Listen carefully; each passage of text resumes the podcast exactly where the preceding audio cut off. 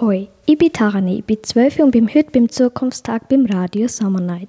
Ich habe mir das Thema Schule früher und heute ausgesucht.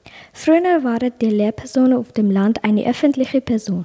Es gab sogar einen Wohnzwang. Die Lehrpersonen müssen in die Gemeinde wohnen, in der sie unterrichten tun. Heute sind die Lehrerinnen und Lehrer Koaches. Das bedeutet, die Lehrkräfte unterstützen die Schülerinnen und die Schüler beim Lernen. Ab den 80er Jahren wurde die Selbstständigkeit der Schülerinnen und Schüler immer wichtiger.